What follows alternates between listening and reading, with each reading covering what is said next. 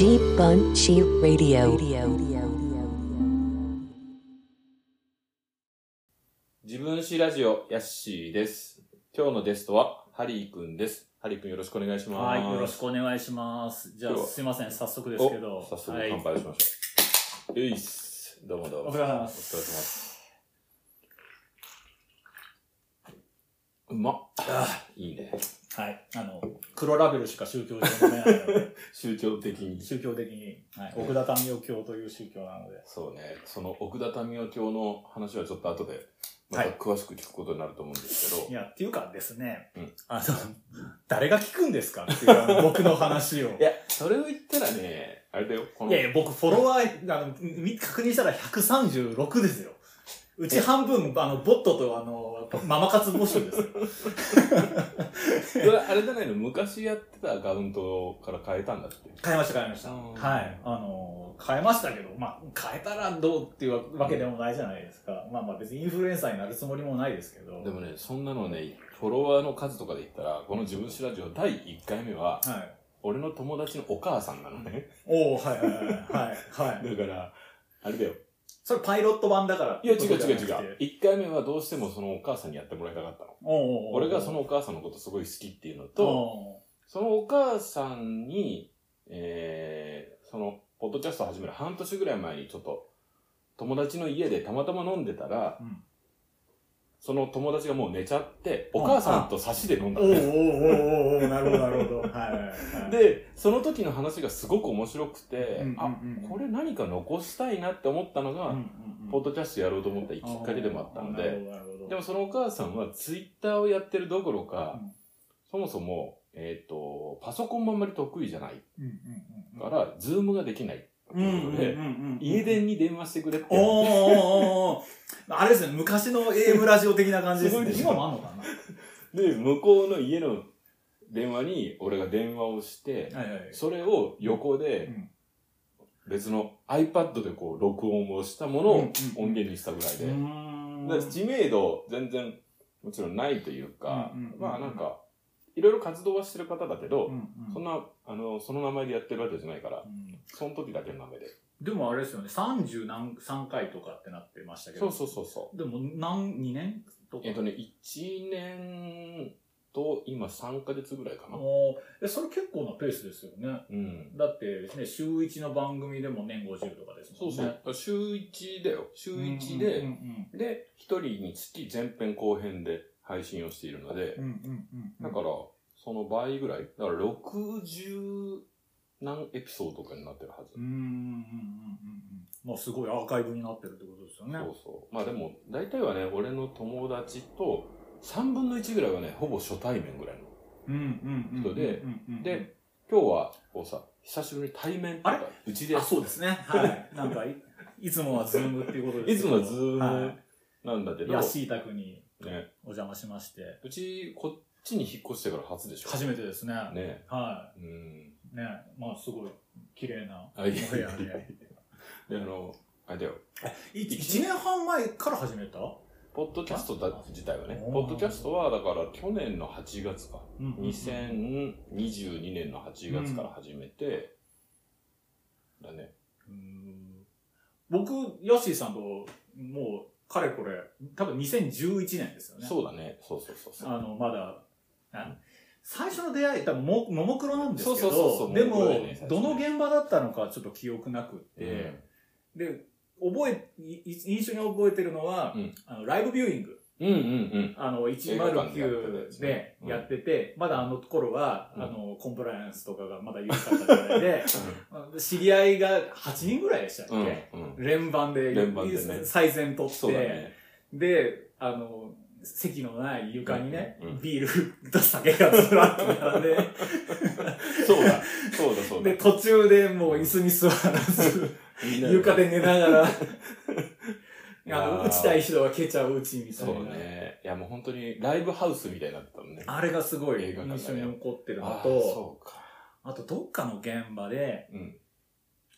ん？大阪の現場って言ってないですよね。大阪、どれだろう？じゃあ結構ゼップ名古屋かな結構大阪も多分行ってるじゃん、その当時は。うん。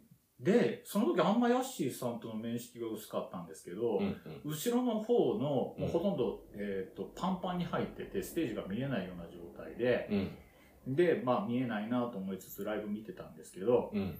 なんか、ウイスキーの小瓶をヤッシーさんが持ってて、で、飲んでる人がいて、うん。俺も持ってたんですよ。うん。うん。で、う二人で後ろで飲んでたっていうのは、やばいドローがいたなっていう。そうね。そうそうそうそう。まあ、共通点で言うと、まあ、アイドルを含めの、まあ、現場で、そうですね。まあ、俺はハリ君はやっぱり現場によくい、よくっていうか、現場に大体いる人っていう。あ、これあの、アイドルとか、ライブハウスあんまり行かない人に説明すると、現場っていうのはまあね、そういうコンサート会場とか、ですね。はい。まあイベント会場そうだね、インベント会場とか、はハリ君はだからさ、食事も含めてだけど、いろんなところにすごい行ってるっていうかさ、ト。ああ、うん、そうですかね。で、でも意外とヤッシーさんとその現場で一緒っていうのは、うんモノコロも含めてもそんなにうん。ない印象で、そうかもね。で、よくわかんないですけど、打ち上げだけなんか一緒になってたりとか、で、あとは、あの、ヤッシーさんの、あの、やってた、あの、アイドル DJ イベント、うんうんうん。うん、クラブでやってたやつ、ね。そうそうそうそう、うん。あれに何回か行って、うん。で、なんか夏のイベントの時は、あの、水着着てこいみたいな話になって、まんまと水着で行ったりとか そうだ、しましたけどね。だ。懐かしいな。俺ね、だからこのポッドキャストでは、あれなのよ。結構、まあ昔自分が好きだったパンクとか、ハードコアとかの話は、結構ゲストでそういうのが好きな人が多いから、そうなんですよね。なんか、音楽に詳しい的な人が並んでて。いやいや、でもさ、その中で、意外とね、アイドルの話はまだそういえばあんまりしてなくて。ああ、なるほど。でも、まあまあまあ、まあ、も後に出てくるのかもしれないですけど、うんまあ僕別にドロートじゃないそんでうそうそうそう。すよね。だからあれだよね、うんハリ君も俺もさ、ちょっと似てるかもなと思うのが、うんうんまああの、何でも好きっていうかさ。そうです。そうです。別に DD を超えた ND ですね。何でも、何でも大好き。賑やかしいことが好きなんですよね。だから、あれだよね、面白そうなものは何でも、とりあえず自分の目で見に行くとか体験しに行くっていうことは、結構共通点であるのかなとそう思っててですね。それ。はあると思います。ねうんうんその辺もさ、うん意外と二人でがっつり飲むのって今まであんまないから。いや、ないですよ。ね僕、基本的にそんな差し飲みするタイプでもないそうんで。だよね。まあまあでも、それはさ、差し飲みしないっていうより、大体大勢の人がいるところにハリ君がいるからでしょ。うーん、どうなんですか。でも、僕どっちかというと一人飲みが好きなんですよ。うんうんうん。あの、家でもしっかり、あの、うんうん店でも、うん。あの結構立ち飲みだったり、うん居酒屋で一人だったりとか、うん。力政とかも一人で行きますからね、あ基本ね。そうなんだね。はい。うんへあの、飯のチョイスに気を使うじゃないですか。ーあいや、あるんですよ。二人三人で行った方がいろいろなもの頼んうんで、その、いろいろつまめるよねっていうメリットはあるんですけど、なんか、あの、自分チョイスで選んで、う気に入らなかったらどうしようとか、そういうのを考えるのがもう嫌で、おー、面白そう、そうなんですよ。僕そういう障害を抱えてるんで。い。いやいやいやいや、なんか、あれだね、多分さ、だから、俺らまあ周り共通する友達も多い。はい、そうですね。しはいうん意外とハリ君のその素顔というかさ、その、パーソナリティの部分とかって、うんうんうんうん。意外とまあさ、まあ、あの、派手に大暴れしてる人っていうイメージが多分、ハリ君も俺も、周りから見たらあると思うの？ていうか僕を、あの、どういうふうに紹介しようとしてるんでしたっけ？え、全然全然。あれだよ。なんかあれじゃないですか、あの、えーポ、ポッドキャストの時に、えー何々をやってる誰々さんみたいな。それはね、本人がそうやって言ってくれたら書くとか。あ、そういうことなんですか？いや、でもなんか、何かしら、それなりな紹介がしてるじゃないですか。あとは、でも、そのエピソードで出てきたものを後で書くっていう感じ。あだから全然、あれで、ーなんかね、最初からは何にもこのてない1。時間なのか2時間の中で総括された僕がどうまとめられるのか、全然、あれだよ。酔っ払いとかそんな酔っ払いだね。酔っ払いのがいい酔っ払い酔っい。払い。お酒の人でしょ。うんそうですね、うんそうですね。でも僕は酒はね、あんまり強くはないんですよ。う。こう、うんん、あの、酒は好きなんですすごい飲んでるけど。すっごい飲んでるんですけど、弱くて。飲んでるし、大体なんか人にお酒を持っていってるっていう。ああ、まあ、ライブハウスとかでね。ね、飲ま、ね飲ませるというより、はなんて言うんだろう、あの、本当にさ、焚きつけるというかさ、ああ、はいはいはい。要は演者の人、バンドの人だったり、うんこう、演奏している人たちが、まあ、気分良くなるとかもっと盛り上がるために、うんお酒を持って行ったりとか、ああまあまあね、いい言い方していただけるとそうですよね。今俺もちょっと言葉を選んだけど、まあ、爽快屋ですよね。そうだね。あの、いい意味での爽快ね。あの盛り上げるために、ヤジを飛ばすみたいな感じでしょ。そうです、そうです。だから、あれ、あの人、裏方なのかなって思われるような、いや、この間だから、東別院で会った時ねねプロデューサーじゃないっていうね。言ってたね。この間のの東別院って名古屋のエリアだったお祭りでもちょっと、ハリ君と会って、そうですね。それはだから、だから、うん。直前にあったイベントでっていう話でしょ。今池祭りっていうところで、うんあの、これはね、クリトリックリスは P は入れな全くて然大丈夫です。か ポッドキャストは何言ってんだ。のステージで、うんあの、いろいろいつも通りわちゃわちゃうん。やってて、そしたら後日東別院で、あの、クロクリトリックリスの、うんあの、プロデューサーの方ですかって言われて、いや、あの、慎んで違いますと。涼しいんですよ。そうね。えーこれ、あれだよね、だからさ、今日、どこまで、そのさ、聞いてる人にちょっと説明をした方がいいかなって思うのも結構あって、はいはいはい。今までさ、だから、あの、全部説明しようとすすると無理だけど、うんうんうん。でもさ、多分、聞いてる人がさ、あの、耳を疑うアーティスト名だったりする。いやいやいやいやいや、そんなことないですよ。そ、そんな、そそんなのはあんま売れてないですよる？売れてる？クリトリクリスさんは。まあ まあ、界隈では売れてると思いますけど。僕、そんなに、あの、アンダーグラウンドはほ、あの、意外と掘ってなくって、うんだから、結構、だから薄いんですよ。それね、俺はね、よく思うんだけどさ、うんあの、まあ、例えばこのポッドキャストは千秋ちゃんとかも出てくれてるのね。いやいや、聞きました、聞きました。あ、あ、ありがとう。い。はでもさ、あの、千秋ちゃんとかハリ君とかもだけど、アンダーグラウンドの渦中にいる人は、やっぱね、もっと下が見えて、下っていうかもっと深い部分を見てるから、自分は全然普通ってやっぱみんな思うじい。うん。でも、今池とかで、あの、飲んでると、ゃん。うんあの、年200本、あの、行きますとか、ライブ行きますとかっていう、なんか飯はライブハウスで食ってますとかっていう人、まあいるじゃないですか。まあまあ、まあ、それに比べるともう全然で、もう本当に、だから年、あ週1、年50は行ってるか行ってないかですからね。うん。うん。いやーでもね、ライブも行ってるし、映画も行ってるし、いろんなお店とかも行くし、いや、俺はね、なんかね、そういう人は、やっぱね、いいなって思うのね。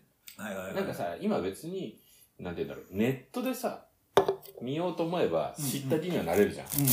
でもそれをさ、やっぱちゃんと自分の足で行くっていうのは、俺もそういうのが好きだから、好感が持てるというかさ、うん。なあと、僕、あれなんですよね。まあ、とりあえず、あの、ビデオとか DVD とか、あの、うん家で見れないんですよ、映画が。うん。そうなんだ。うん。あの、もう、もう、もともと言おうと思ったんですけど、僕、もう完全に、もう、結構な A- ADHD の気質が昔からあって。あの、まあ、始まりはね、保育園でお昼寝ができない。おー。そうなんですよ。あの、まず体力的に寝れそうなもんじゃないですか。うん。全然寝れなくて、もうずーっとみんなが寝てる間、グラウンドで遊んでたりとか、うん。なんかずーっと絵本を読んでたりとかう、ん。で、あの、小学校も集団登校するじゃないですか。集団登校ももう全然できなくて、その、なんですか、分断、分断？班うんうんうん。の、なんかちょ、班長さんが家に来てう、ん。あの、ハリー君が、うん。あの、全然、あの、一緒に学校に行ってくれませんみたいなことを言われて、で、ぼ僕もその叱られてる、あ叱られてるか、あのうん陳情している様子を見ながらうも、ん。なんか、なんかやってるわけですよ。うんうんで、まあ、それはそれで怒られて、みたいな。うん。で、あと、本当に集中力が続かないんで、うん。だから映画は映画館でじゃないと、もう本当に見れなくって、なるほど。で、ライブ DVD とかも買うんですけど、うんうんもう続かないんですよね。一本通しで見れなかったりするんで。家でだと止めることができちゃうから、そうなんですよ、そうなんですよ。なるほど、ね。あとなんかスマホ、今だったらスマホなったらスマホ見ちゃうじゃないですか。うんうん。で、本当に小1時間とかそっちに行っちゃって、うん。映画戻れなくなっちゃって、うんで、1時間とかさすがに間が空くとう、ん。なんか泣いちゃうんですよね。そうね、そうね。そうするとなんかそこで終わっちゃうみたいな。で、読書とかも結構大変で、まあまああの、この1、2年猫町にも参加させていただいてるんですけど、うんだからもう本当家では読めないんで、うん。家帰る途中に喫茶店寄ってう、ん。で、それでもなんか棚に置いてあるジャンプを読んじゃって、みたいなところをしつつ、本を読むみたいな。それはそうですね。だから、現場主義っていうつもりはなくって、うんもう生で見るしか、エンターテインメントを楽しめるっていう、なんていうんですかね、そういうのがないんですよね。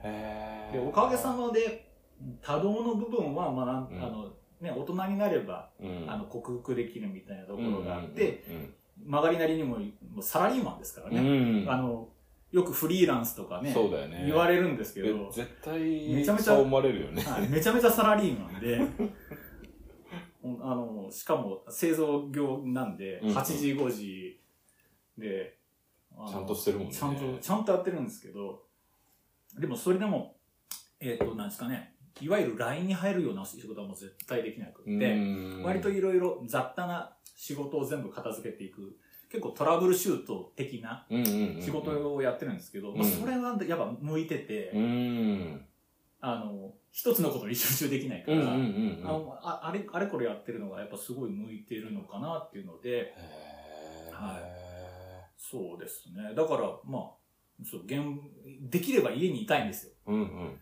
あの、あんまり、あんまり別に外に行った方が金かかるし、うん家でじっとネットフリックスの方が、だから、だからそうサブスク全然やってないんですよ。そうなんだ。ネットフリックス入ったところで、どうせ家で見えない、見ないだろうと思って。え、今、じゃあ全然、その音楽的なものも入ってない？よ。ああ、だから、あの、スポティファイは入ってますよ。うんうん。だから、あの、通勤の車の中では、うんうんあの、音楽は聴きますけど、音楽は聴けるけど、そうそうそう。動画、動画系は全然ですね。へーえ、アマゾンプライムとかも？アマプラは、あれですよ、あの、勝手に、あの、うん入れ、あアマゾンずっと使ってたらなったんで、アマプラには入ってるんですけど、うん別に見ないですね。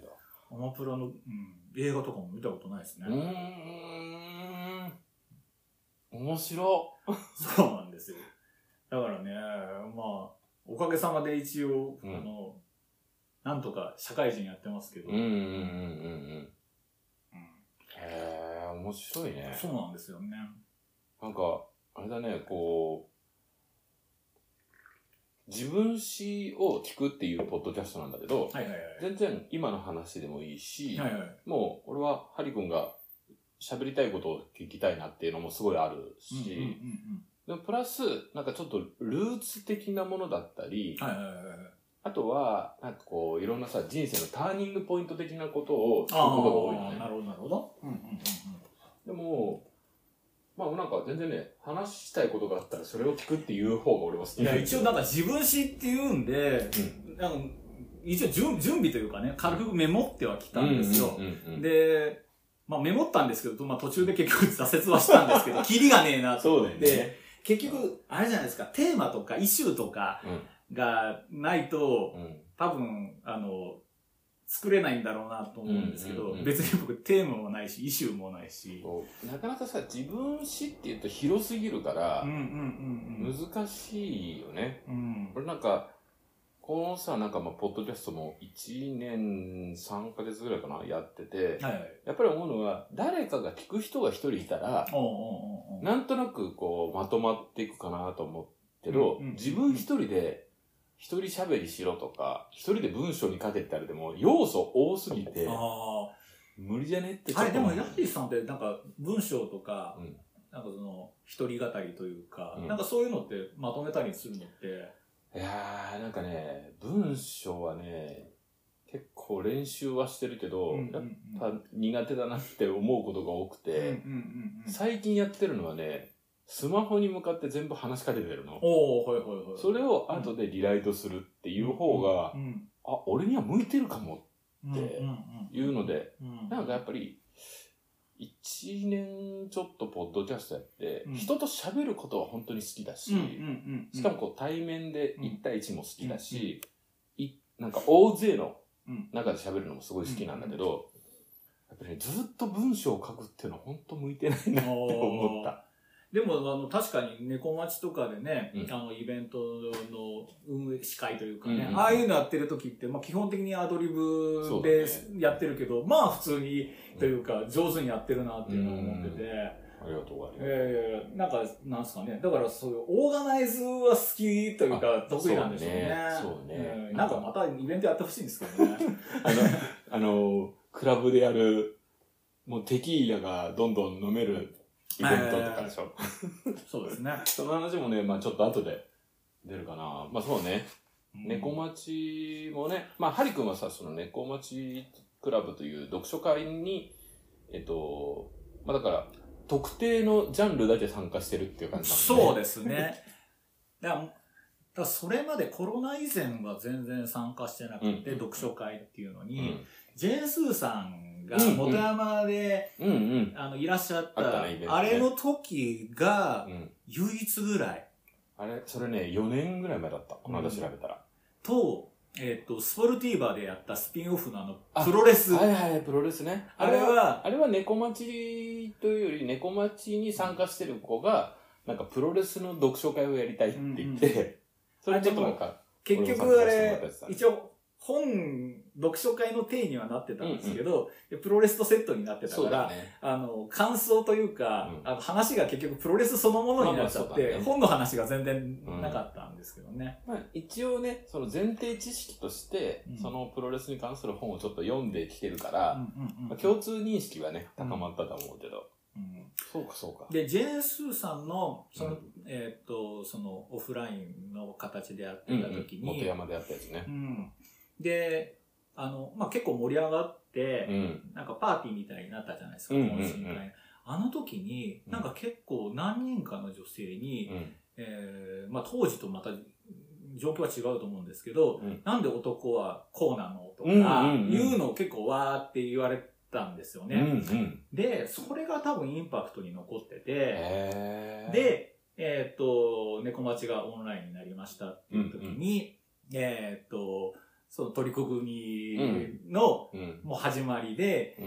えっ、と、まあ、フェミニズム文化会っていう、んうんうん。あの、サブどっちサブタイトルなのか本タイトルなのかまあわかんないですけど、フェミニズムね。あの時の、あれがあったから、うん。なんか、ああいう感じのものを浴びてみたいというか、で、えっ、と、別に、フェミニズムを勉強するというよりかは、うん。フェミニズムをきっかけに罵られたいっていう感じなのか、で、参加したらやっぱり、うん。あの、選書がすごく面白かったうんんで、うん。で、えーっと、自分に興味のないタタイトルがあっても、うん。まあ、多分読んでいくうちに楽しいんだろうなと思って、うん。まあ参加してたら、まあ、ほとんどの会に参加してたっていうところで、あー。だって、あれじゃない？そのさ、まあ、取りこ組オンラインっていう、まあ、フェミニズムの本を取り扱った読書会だけど、はい。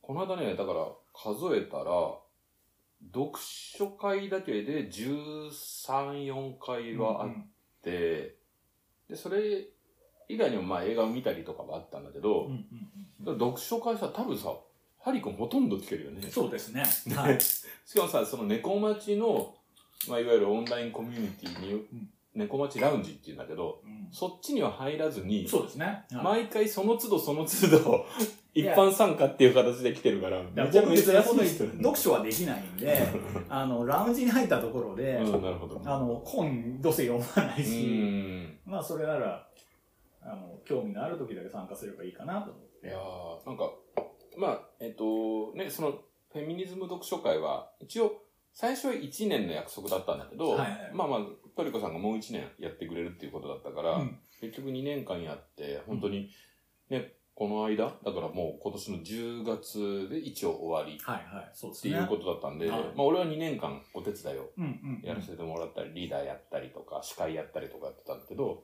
まあその都度ハリ君が来てくれてるから。でもさ、なんかやっぱ、それはね、嬉しかったのもすごいあるし、ハリ君はさ、わからないならわからないってちゃんと言うのね。がやっぱなんかね、いいなと思ったの。うん。なんか、あ特にさ、フェミニズムとかって、語るのはすげえ難しいと思うのね。俺らみたいなさ、昭和の。昭和の男がさは、語るのは。うん。でもそこになんかまあ勉強したいのは半分と、多分、そのスーさんの読書会の時に、そういう風なさ、ジェンダー感みたいなものをだからまだジェンダー感っていう言葉すら多分なかったと思いますよ、ね。そうね。はい。あんまり多分そこはね、わからずにもやもやした感じだよね。うんうん、そうですね。うん。なんか時代の空気感はあったのかもしれないですけど、うんうんうん。うん。あれね、だって確か、それってね、わジェーン・スーさんの本の、私がおばさんになったよ。うんうんと、あと、あの、生きるとか死うん。ぬとか父親とか。うんが、確か読書会。まだドラマになる前ですよね。そうだねねスーさんにだから、でね、元山に来てもらっうん。て、名古屋のね、うん、それ、司会とスタッフを俺やらせてもらっうんうんてうんそうでしたね。だったから、そうかそうか、それがきっかけっていうかまそうですね。ねはい。猫町は。あ、あれもだから100人ちょっとぐらい来てたもんね。うんうんうーうんん。そうか、それで、その後、その、フェミニズム読書会がオンラインになってから来てくれてるっていうのはなんか面そうですね白いよね。で、一方で、あの、アンダーグラウンドの方にも。そうね、はい UG の、この、ポッドキャストにも何度か来てもらってる千秋ちゃんにもね、の会にも参加してるでしょ。そうですね。まあまあ、そっちはまあ、あの、気が向いたらっていう感じですけどなんですかね、あの、まあ、性っていうところで、うんまうんあ、共通のところがあっそうて、だね。で、なお互いのその戦勝がひっくり返ってあっても、すごい面白いんだろうなっていうのがすごいうん。何回かあって、うん。で、僕す、まあ、性を扱う本っていうところで言えば、うん。僕みたいにうん。両方に参加してる人がいるんじゃないかって思ったんですけど、ついぞ一回も会わなかったんですけそうど、ね。僕そういう人がなんかもっといてもなんか楽しいんかなと思ったんですけど、うん。ゼロではないけど、うん。まあでも多分、俺とかハリ君みたいに、うん。もうすべていろんなこと、しかもさ、ちょっと尖ってることに興味があるっていうのは、まあ、いても少数かなとは思うね。尖ってるつもりはないんですけどうね、ん。なんか、なんていうんですかね、うーん、そのジジェンダーの話とかって、僕はもう結局、なんかに人間愛的というか、うんうんうん。なんか広い話だと思うんで、なんか尖ってるというよりは、全部広がってるっていう。俺俺多分ね、なんか、それって、なんだろうな。えっ、と、尖ってるっていう言い方はちょっと、あれかもしれないけど、知らないことを知りたいみたいなものが近いのかなと思う、うんああ、思それはそうですね。はいはい。なんかさ、えっ、と、自分が好きなジャンルうんうんうん。を掘るっていうのも一つの方法だし、知らないことを、なんかモヤモヤしてるから分かんないから見に行きたいっていうのもあるじゃん。うん、怖いもの見たさそうそうそうそう。れてね。でもさ、はい。そっちの方が実は知らないものを見に行くのって結構やっぱり体力いるし、うんうんうん行かなくてもいいじゃない。嫌な思いをすることもあるだろうし、うんうんでそこに関するエネルギーっていうのを、やっぱなんかちょっとハリ君には感じるというか。でも気をつけてる部分はやっぱりあって、うんうん。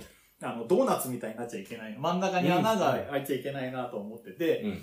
だから、アンダーグラウンドには行くけれども、うんうん。意識的にあのメジャーなものもやっぱり見ようねっていうふうには思ってて、あの、ちゃんとエグザイルのライブに行ったりとか、あのね。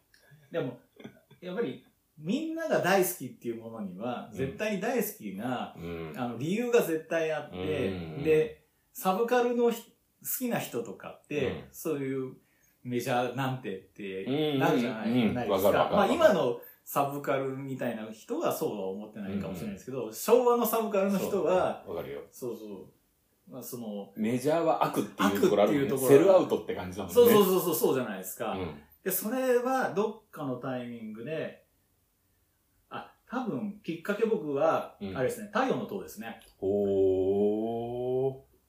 また意外なものだね。そうですね。あの、なんだろう。まあ、美術の方は、うん。割と、ま、まっとうというか、うん。印象派から始まって、うんなんか割とメジャーな、えー巡回展みたいなところばっかり行ってたんですけど、うんで、えっ、と、岡本太郎展を松坂美術館で最初に見たのがきっかけだったのかな。で、まとりあえず、えっ、と、絵画だけじゃなくて立体があって、うんうん。まあ、いあの、座れない椅子に座れたりとか、あはいは結構自由な空間で、うん。で、まあ、大きいものに触れるのがいいなと思って、太陽の塔を見たときに、やっぱあれって、写真とかうん。が、で見るのと、やっぱり生身で見るのとは全然あって、全然違うよね。そう、あれ見て、あ、うん。なんか、で、でたらめでもいいんだとか、うんでかいものでいいんだとかって思って、で、あと、当時その前後ぐらいに、うん。えーっと、し仕事でフランスに行く機会があって、うんうんうんルーブルとオルセー行ったんですよ。おー、いいね。で、ルーブル、まあ、モナリザとかもあるんですけど、うん。やっぱり壁画がやっぱすごくて、でかくて、へで、で、それまでは。だから今、印象派って、ええーそんなに大きいものもあればちっちゃいものもあったうんうんうんりとか、あとなんだろう、あの、アメリカングラフィティ的なやつって、あの、まあ、ミュシャとか、うんうん。ななんだろう、わあの、あの辺って結構ちっちゃかったりするじゃないですか。で、そういうのに触れて、うん。あ、あの、アートはでかいもんの方が偉いっていうのが逆に、でかいのいいよね。そうでかい方が、でかいのをちゃんと描ける人の方うんが偉いっていういふうにや思って、ーいいね。多分そっからブレイクスルーして、うん。映画もしかり、うんうん。な何事にも、うん。なんかちゃんとメジャーのところもやっぱり抑えないといけないかなっていうふうになって、うん。そうなんですよね。だから、なんか背伸びして、うん。なんか、あの、大学生の時とか、なんかフランスで、あの、ゴダールとか、うんうん。み見たけど、結局理解はできないままうん見たよっていう感じだったんですけど、うんまあ、分かるもんの方が絶対いいまあ、ななと思って。僕一回デートで、テルミンっていう映画を、あ、はいはい。あの楽器のテルミン。楽器のテルミン、うんうん。ドキュメンタリー映画だよね。ドキュメンタリーあー、映俺も画。見たわ。あれを、で、女の子と見に行って、うん寝ちゃうんですよ、ね。で、もうその後振られるんですけど、テルミン博士のやつだよね。あのね、うんせあの背伸びというか、うんうん。やっぱり分かるものというか、ちゃんとしたものを見ないとダメだなってういうの振り返って思って、うんで、まさかね、そのテルミンきっかけで今もテルミンと付き合うことになるこれね、説明するとあの、先ほど名前の出たクリトリック・リスさんというアーティスト、通称スリムさんっはい。ていうアーティストは、なんて説明したらいいんだろうね。んあの、知らない人に、スリムさんなんて説明する？あえっと、だから、えっと、40半ばのサラリーマンをうドロップアウトして、ん。うん。あの、始めた、うん。えっと、一人、えー音楽ユニット一人音楽ユニットでで、、見てくれは、見た目ああが、の、スキンヘッドというか、えっ、と、は、はげてるだけです、そうだね。で、えっ、と、裸に、えっ、と、黒パンで、うん、他のところに、あの、テルミンが。テルミンが入ったはい。そういう特殊な海パンみたいなものを入そうですねっ。て、はい。海パン一丁で、まあ演奏というかずっと叫んでるっていう。まあ、あの、オケは別に作ってあって、ねで、オケに合わせて歌うんですけど、うんえっ、と、いわゆるギターソロにあたるテルミンソロみたいなのがあって、昨日タタラバでライブがあったばっかりで、でで明日、あの、誕生日、そうだよね。54歳の誕生日で54歳のはいスリムさんの誕生日。はいお。なんですけど、まあ、そそこの現場に、最近は 足を運よくばさせていただいて、行ってるよねそうだよね。そうですねいや、その、だからさ、もうあれだよね、今日は、まあ、ハリ君の名前もだけど、やっぱ、クリトリック・リスっていう名前をみんな、こう、初めて聞いた人には覚えてもらいたいよねな名前だけでも覚えて 名前だけでもやっぱりさ、あの、なんだろう、音楽をやってる人って、様々だなって思うよね。ああ、そうですね。はい。いろんなことがあってもいいと思うんですそうう。そうそうそう。はい俺だってさ、あれだよ。モーツァルトも、クリトリック・リスも、はい。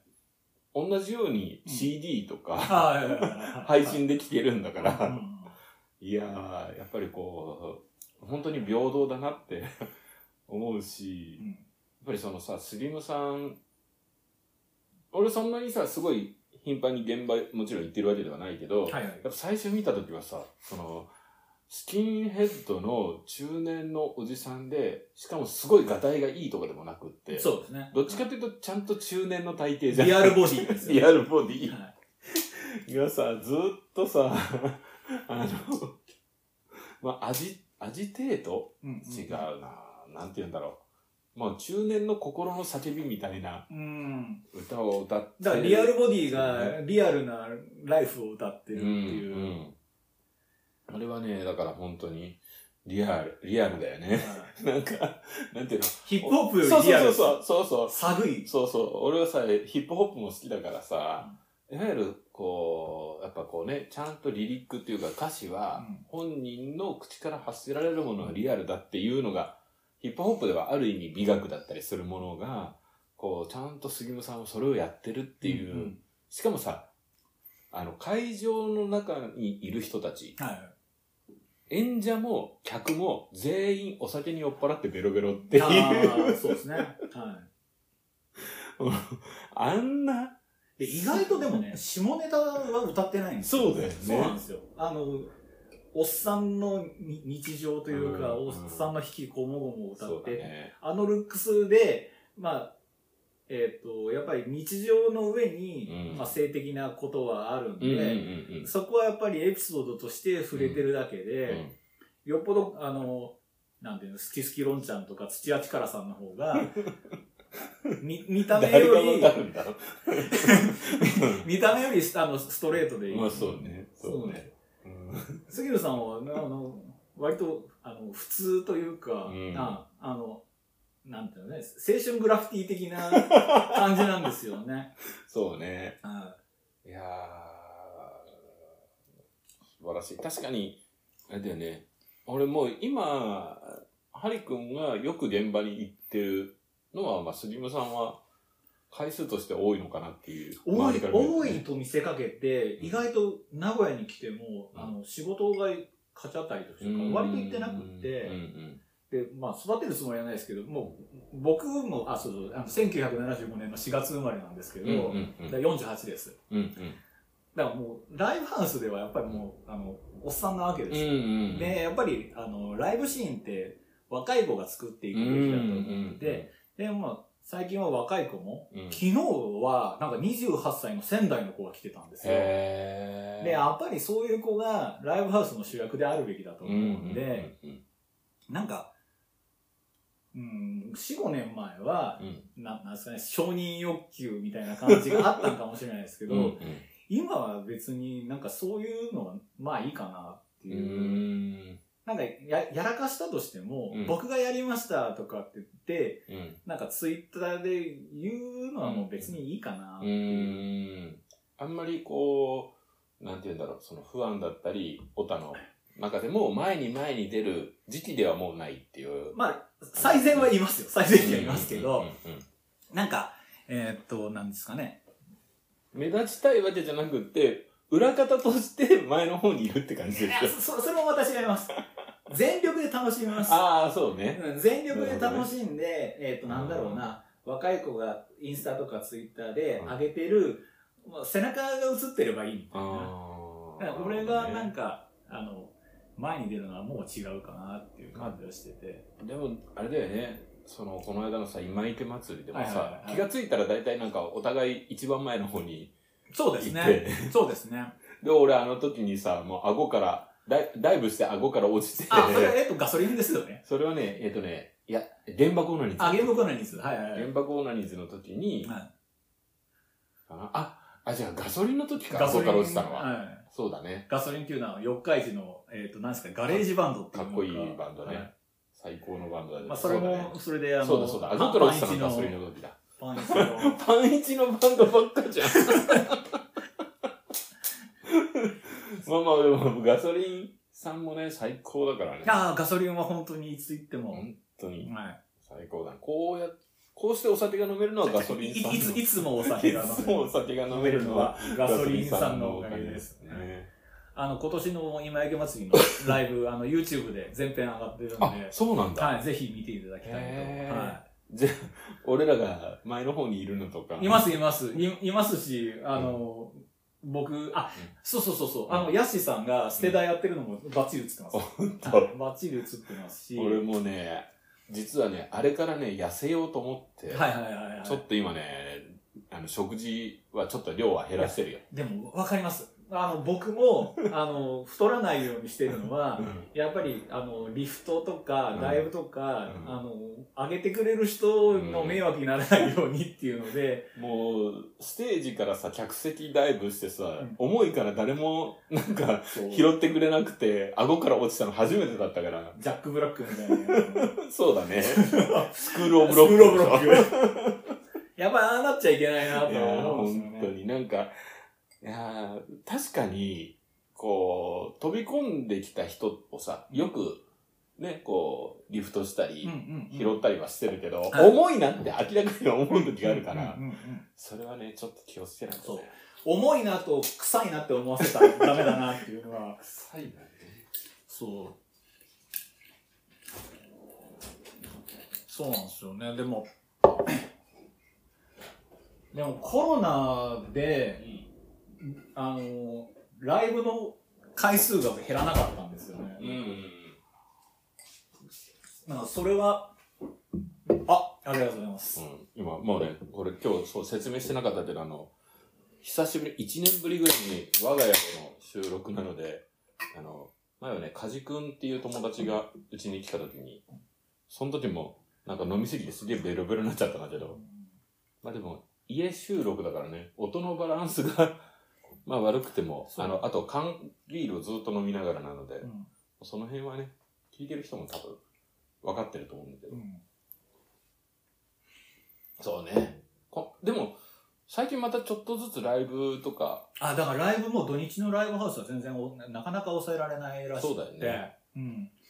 で、でも、まあ、まあ、話戻りますけど、うんうん。だから、本当に、あの、コロナ、僕コロナで、うんなんか、生活がダメになったとかうん。うんっていうのが全然なくてう、んうん、と、なガソリンさんだったり、うん。あのは、ライブをちゃんと続けてくれたし、うん。で、えっ、と、なんだろう、あの、人の移動がどうたらとか、うんうんうん密集したら、あの、コロナが移るからとかっていう話があったんですけど、うん。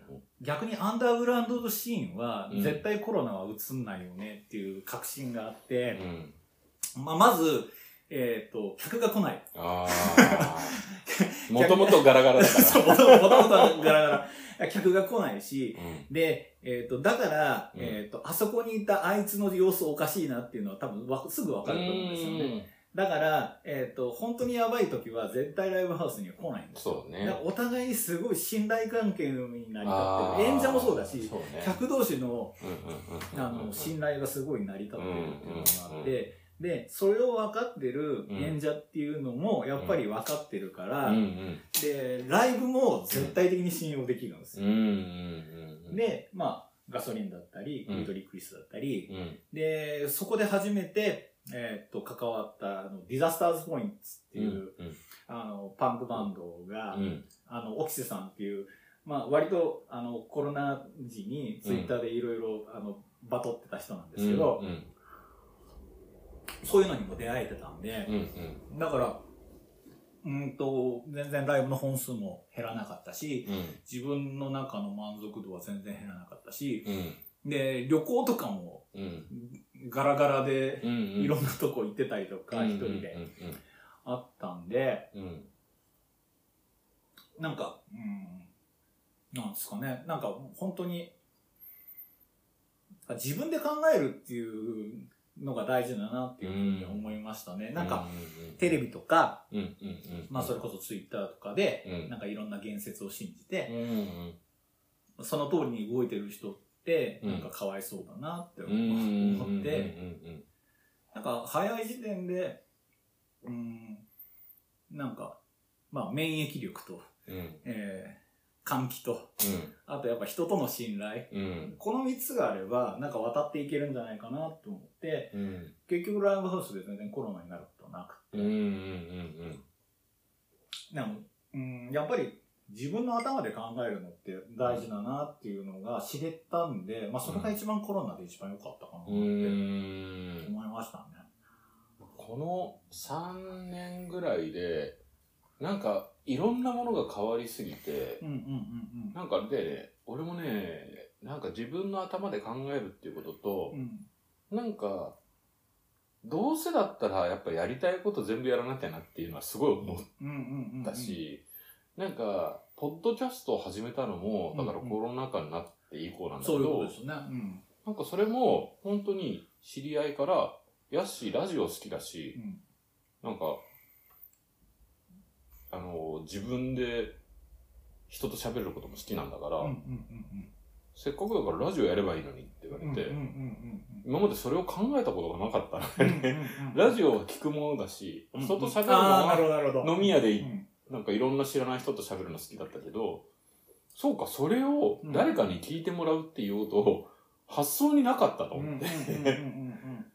で、なんか、あ、そっかと思って、もうすぐに始めたの、それで。あれ？ヤッシーさんって生まれはどっちだな生まれはね、もともとは関西。ああ、そうな、あ、なるほど。生まれだけね、うん小学生まで神戸だったんだけど、でも神戸に10年いて、うんだから小学校3年生の時に名古屋に来て、うんそこからずっと名古屋で。ラジオって聞いてました？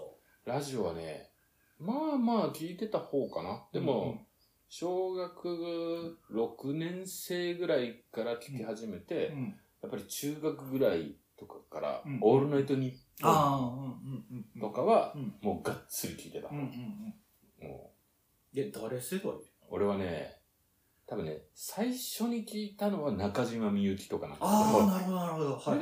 まだビートたけしもやってたし、で、それから多分一番最初にハマったのはトンネルズ。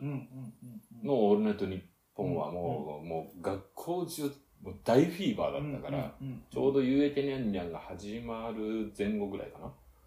で、そこからだんだん聞き始めて、もうオールナイトニッポンはほぼ毎日聞いて、で、まあ、ある程度大人になってからだけど、あと、大人？高校生ぐらいの頃に大月健二のオールナイトニッポンが始まって、その辺はもう、俺高校生はもうサブカルどっぷりだったから、大月健二から始まってっていうのをずっとラジオとかでいろいろ聞いてうん、うん。で、高校卒業するぐらいで電気グルーヴのオールナイトあニッポン。高校卒業ぐらいのタイミングだったんですね。うん。多分、もうそれはね、全部だね。だからあ、うん。そうか、中学の頃はね、その前にデーモン小暮のオールナイトニッポンがあるなは多分だからね、デーモン小暮のオールナイトニッポンと、大月健二と電気グルーヴはね、多分全ての回聞いてる。あと帯で、帯番組で、うん。あの、デーモンと、うんデーモンと大月健二の二人 MC の番組やってたの知らないですえ？それってラジオ？ラジオラジオ。あ、知らないな。あれ面白かったですけどね。それどこで言ってたえーっと、だから、AM だから CBC か。へーだったかな。うんどっちだったかな。まあだね。まあ、顔にいろいろメメイクじゃないな。閣下の場合は、あれが素顔だから。ね僕も、えーっと、中学校でうん。ラジカセを買ってもらってから。ラジオは聴き始めて、うん。で僕はオールナイトニッポンから始まるんじゃなくて、あの、名古屋って特有の AM 文化そうだね。があるじゃないですか。で、まあさすがに学生自分だから、まああの昼のね、あの、坪井のりおとか、宮地幸雄は聞いてないんですけど。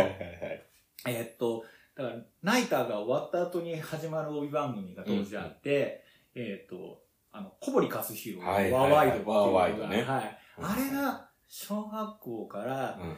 中学校途中ぐらいまでだったうーかな。ん。まあ、もっと前からやってたと思うんですけど、うんうん。あの辺から始めて、うん。中学の時に、うんまあ、それを聞いてて、んまあ、基本、聞いてる人あんまりいなかったんですけど、うんなんか、どっかのタイミングでポロッと喋ってたら、うん。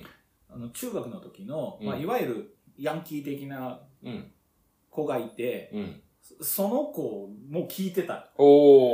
で、それをきっかけに、うんなんかいわゆるそういう皆さんとうん仲良くなったってういうエピソーードがありつつ、うんうん。で、えっ、と、ワワイドの後に、うん富田和音株式はいはい会社っていうはいはい。番組やってたがね。ありまして、うん。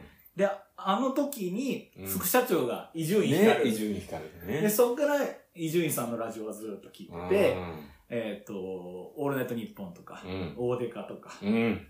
オペラクイズって知ってます？オペラクイズ？え、あの、伊集院光のオールナイトニッポンで、オールナイトニッポンであの、リスナー同士が電話越しにう、ん。あの、クイズ、あの、伊集院さんが出してるクイズに、を答えるんですけど。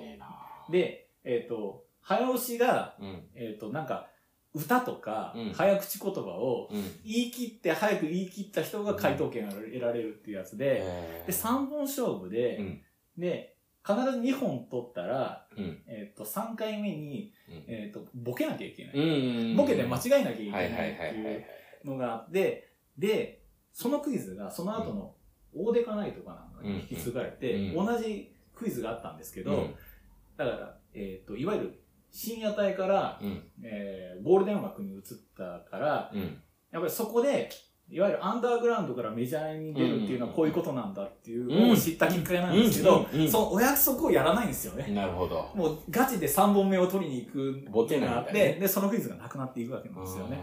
で、なんですかね、やっぱり、あの、えーアンダーグラウンドというか、うんあの、そういうシーンを応援してメジャーになったら、うん。弾いてしまうっていう感覚がこういうことなんだなっていうのは、うんまあそこで学んだわけなんですけど、うん。で、あと、えーっと、トミカンの、うん。で、月目だったんですよね。うん。うん。で、金曜日がうん、石丸現象のラジオだったんですよね。そうね。後にスピードという本で有名になる。本、本だったのか何だ本ねったのか。。まあね。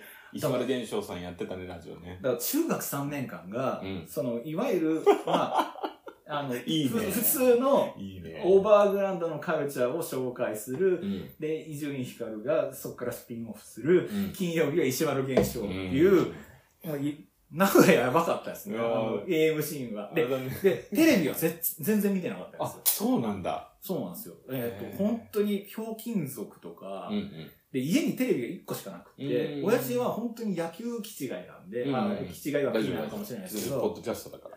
すごいんですよ。あの、えっ、と、バッターボックスうにん選手が立ったら、えっ、と、その、プロフィールが出る前に、うんそこの、えっ、と、出身大学、出身高校、で、中日の選手だと、出身中学まで言うんですよ。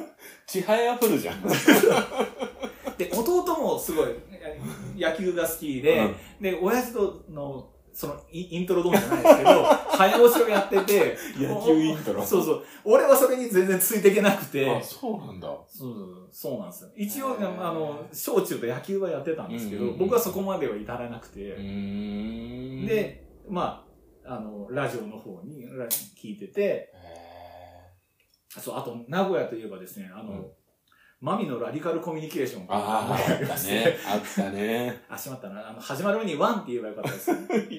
俺そこまでは聞いてなかったけど。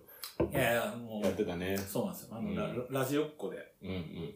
だからあんまりその、だからなんだろう。テレビはだから、その土曜日8時とか、うんうん。あと、だからネルトンネルトとかン、、クジラだね。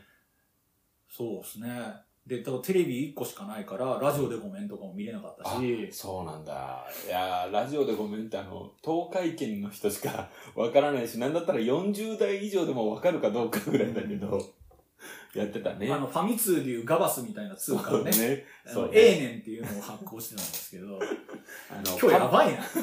あれだよね、こう、カモン達夫とかもか、そうです。ローリー寺西とか、あと、で、僕、あの、自分のお金で初めて買った CD が、うんカモン達夫の歌毛だったんですよ。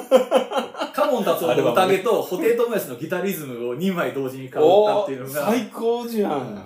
組み合わせ最高じゃん。いいのかどうかわかんない。ギタリストじゃん。あれ、そうですね。二大ギタリストですね。だからそういう話も出るかなと思って振り返ったら初めて買った音、は買ってもらった音源は、うん。えー絵本についてたウルトラマン太郎のソロシーそのシートで。太郎なんだ。はい。で、自分で買った、えー音源は、えーキャプテン翼の映画、映画？昔って、うん。あの、アニメ映画が、うんうん。えっ、と、その、映画の音声だけが入ったうん。カセットテープっていうのがあったんですよ。ああ。え、音声だけ？キャプテン翼の劇場版が、丸々、だからドリブルだけの音と、あの解説の声だけが流れてるシーンとかが永遠あったりとか、めっちゃシュールだね。でも、え、だから普通に、なんだろう、あの、燃えてヒーローとかが弾けるんだろうなと思ったら、うん一切流れずにずーっと、で、それを、でも自分のお小遣いで買ったから、延々と聞いてるっていうね。野球部だったのに。えへ大丈夫だったのに。え、俺キャプテン翼が映画版があったっていうの全然知らなかった。結構3本ぐらいありますよ。そうなんだ。はおなんか、あれだね。変な話ばっかりだ。い。だからこれ、誰が聞くんだろうって。どこで、全然いいよ、全然いいよ。なんかチキンレースじゃないですかね、多分。いや、全然いいよ。ちょっと、あの、俺、あれですかね、番組の端々に、あれですかね、キーワードとかを入れて、あの、後で、後でプレゼント。そうそうそう。A 年がもらえるやつ。え ちょっとじゃあ、一じゃあトイレ休憩一旦ちょっとね、前編ははいこの辺にして。なんか、ハリくん、なんか、告知とか、告知ですか？なんかある、えっと、12月23日の土曜日に、うんえっと、ハック編で、あの、クリトリックリスのワンマンがあります。まあまあ、それまでの配信するので。じゃあ、あとはね、そのクリトリックリスさんを皆さん聞いてください。えっと、あと、11月の26、えっと、6日ですかね。うんえっと、タタラバ、あ、タタラバじゃないや、えっと、特造ですね。うん特造で、あの、柳家睦とラットボーンズのワンマンあラットボーンズが、ねはい、これもすごいおすすめなんで。そう。はい 自分、自分が見に行くライブを 告知するというね。まあそこに行ったらハリ君に会える。はい。多分、最前でお酒を飲んでると思はい。うので。はい。あの、ぜひ来ていただきたいと思います。はありがとうございます。ちょっとはい、またじゃあ、ここからまたビールを取りに行くというのと、お互いトイレ休憩い。そうです。ね。いや、ありがとうございましありがとうございた。